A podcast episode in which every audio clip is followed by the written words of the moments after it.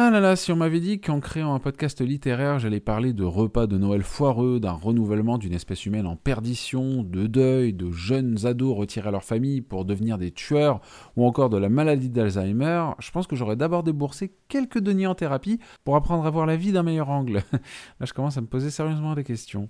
En plus, c'est le 13e épisode, alors heureusement que je suis pas trop trop superstitieux. Manquerait plus que je vous parle d'un roman jeunesse qui prend place en pleine guerre et qui traite de plein de sujets très adultes comme euh, l'abandon, la responsabilité, bah la mort, tiens, pour changer.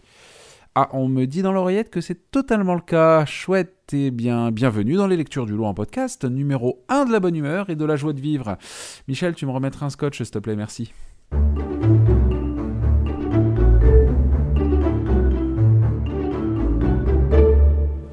Évidemment, j'exagère et avec une intro comme ça, on pourrait se dire que je masque une critique négative sous une épaisse couche d'humour, mais non, en réalité, je suis vraiment très content de pouvoir vous parler de ce roman cette semaine. Pax et le petit soldat, donc de Sarah Pennypacker, sorti tout début 2017 chez Gallimard Jeunesse, fait partie de ces romans dont les mots sont comme empreints de magie grâce au talent d'écriture de leurs auteurs. Pax et le petit soldat, c'est tout d'abord l'histoire d'un petit garçon de 12 ans, Peter et de son renard Pax, adopté par Peter alors qu'il n'était qu'un tout jeune renardeau et dont les parents ont malheureusement péri par la faute des humains. Un premier point en commun avec son garçon, dont la mère a également tragiquement perdu la vie des suites d'un accident, mais la guerre s'annonçant et le père de Peter n'ayant d'autre choix que de s'engager pour sa patrie, il oblige le jeune garçon à abandonner Pax dans la nature avant de le confier à son grand-père, vivant à plusieurs centaines de kilomètres de là. Un abandon déchirant qui n'est pas sans rappeler hélas les milliers d'animaux qui subissent le même sort chaque année sur la route des vacances. Oui mais voilà, Peter n'est pas de ceux qui délaissent leurs fidèles compagnons. À peine arrivé chez son grand-père, les regrets rongent le moral du petit garçon qui réalise alors pour la première fois de sa vie qu'il sait exactement où il doit être et ce qu'il doit faire, et ce n'est certainement pas mener une vie d'écolier banale après avoir laissé son renard livré à lui-même dans la nature, sauvage et cruelle. Il en est sûr, son instinct ne le trompe pas, il doit retrouver son renard et le ramener auprès de lui. Peter s'enfuit alors de chez son grand-père avec pour but de retrouver son ami, en s'imaginant naïvement que le petit vulpin l'attend toujours sagement là où son garçon lui a lancé le soldat en plastique qu'il avait l'habitude de lui ramener quand ils jouaient tous les deux. Débutent alors deux histoires en parallèle, celle de Peter et celle de Pax, l'un sur deux pattes, l'autre sur quatre, chacun devant affronter les obstacles du dehors et rencontrer leurs semblables dans l'espoir de retrouver l'autre. Étonnamment, même si le récit s'inscrit dans notre réalité, il n'est fait nulle part mention de quelle gare fait rage dans le roman, ni même du pays dans lequel on se trouve. Un manque de repères pas forcément gênant, même s'il n'a pas ma préférence personnelle quand je lis un roman réaliste,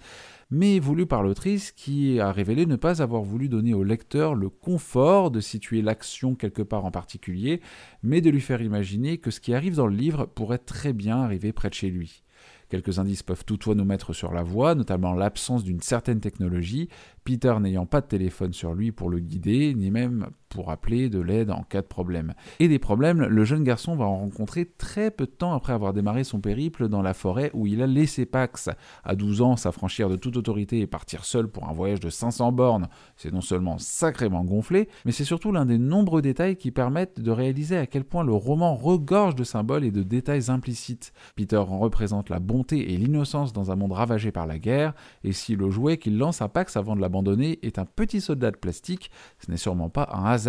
Peter sait que la guerre peut le priver de son père à tout jamais, et lancer le petit soldat le plus loin possible peut être perçu comme un geste de Peter pour se maintenir loin du conflit.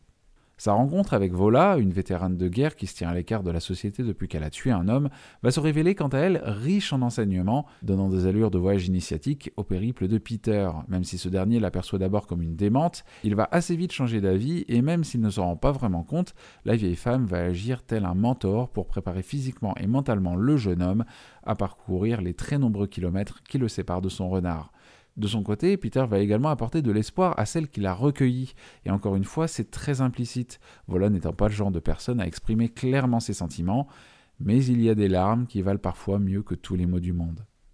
Quand je vous parlais de magie, au tout début de cet épisode, je parlais de ce genre de moment où, au détour d'une phrase, ce qui a été dit des pages ou même des chapitres plus tôt peut résonner autrement. Deux, mais pas deux, c'est l'une de ces formulations qui revient plusieurs fois dans l'histoire et qui décrit très bien la relation emplie d'amour qui lie Peter et Pax. Ils sont deux, mais ne font qu'un, si bien que le jeune garçon sait que son renard est vivant et qu'il ne peut en être autrement. Sans avoir besoin de rentrer dans les détails des péripéties vécues par Peter et Pax chacun de leur côté, ni même lister tous les personnages rencontrés par l'un et par l'autre, je peux vous affirmer que Pax et le petit soldat fait partie de ces romans aux allures de conte, dont la lecture suscite des émotions qu'il fait du bien de ressentir au fil des pages. On se dit souvent que le plus important n'est pas la destination mais le voyage, et c'est très vrai pour ce premier tome des aventures de Pax dont la fin m'a, hélas, pas totalement convaincu. Impossible bien sûr de vous en dire davantage sans vous spoiler, mais n'hésitez pas à me dire ce que vous en avez pensé si vous avez terminé votre propre lecture, je serais ravi de pouvoir vous lire, notamment dans les commentaires Instagram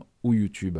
Cette chronique touche désormais à sa fin, mais bien sûr je vous encourage vivement à lui laisser 5 étoiles sur toutes les applis possibles si vous l'avez apprécié. Et je vous retrouve dans deux semaines. Notez bien d'ailleurs qu'à partir d'aujourd'hui, le podcast sort le mercredi à 6h du matin sur toutes les plateformes ainsi qu'à 18h sur YouTube et que j'ai besoin de toutes vos bonnes vibes pour partager mon travail à tous les loups que vous connaissez qui seraient susceptibles d'aimer l'écouter. À tous les nouveaux loups, bienvenue dans la meute. Et n'oubliez pas que dévorer des bibliothèques n'est passible d'aucune sanction pénale. Alors bon appétit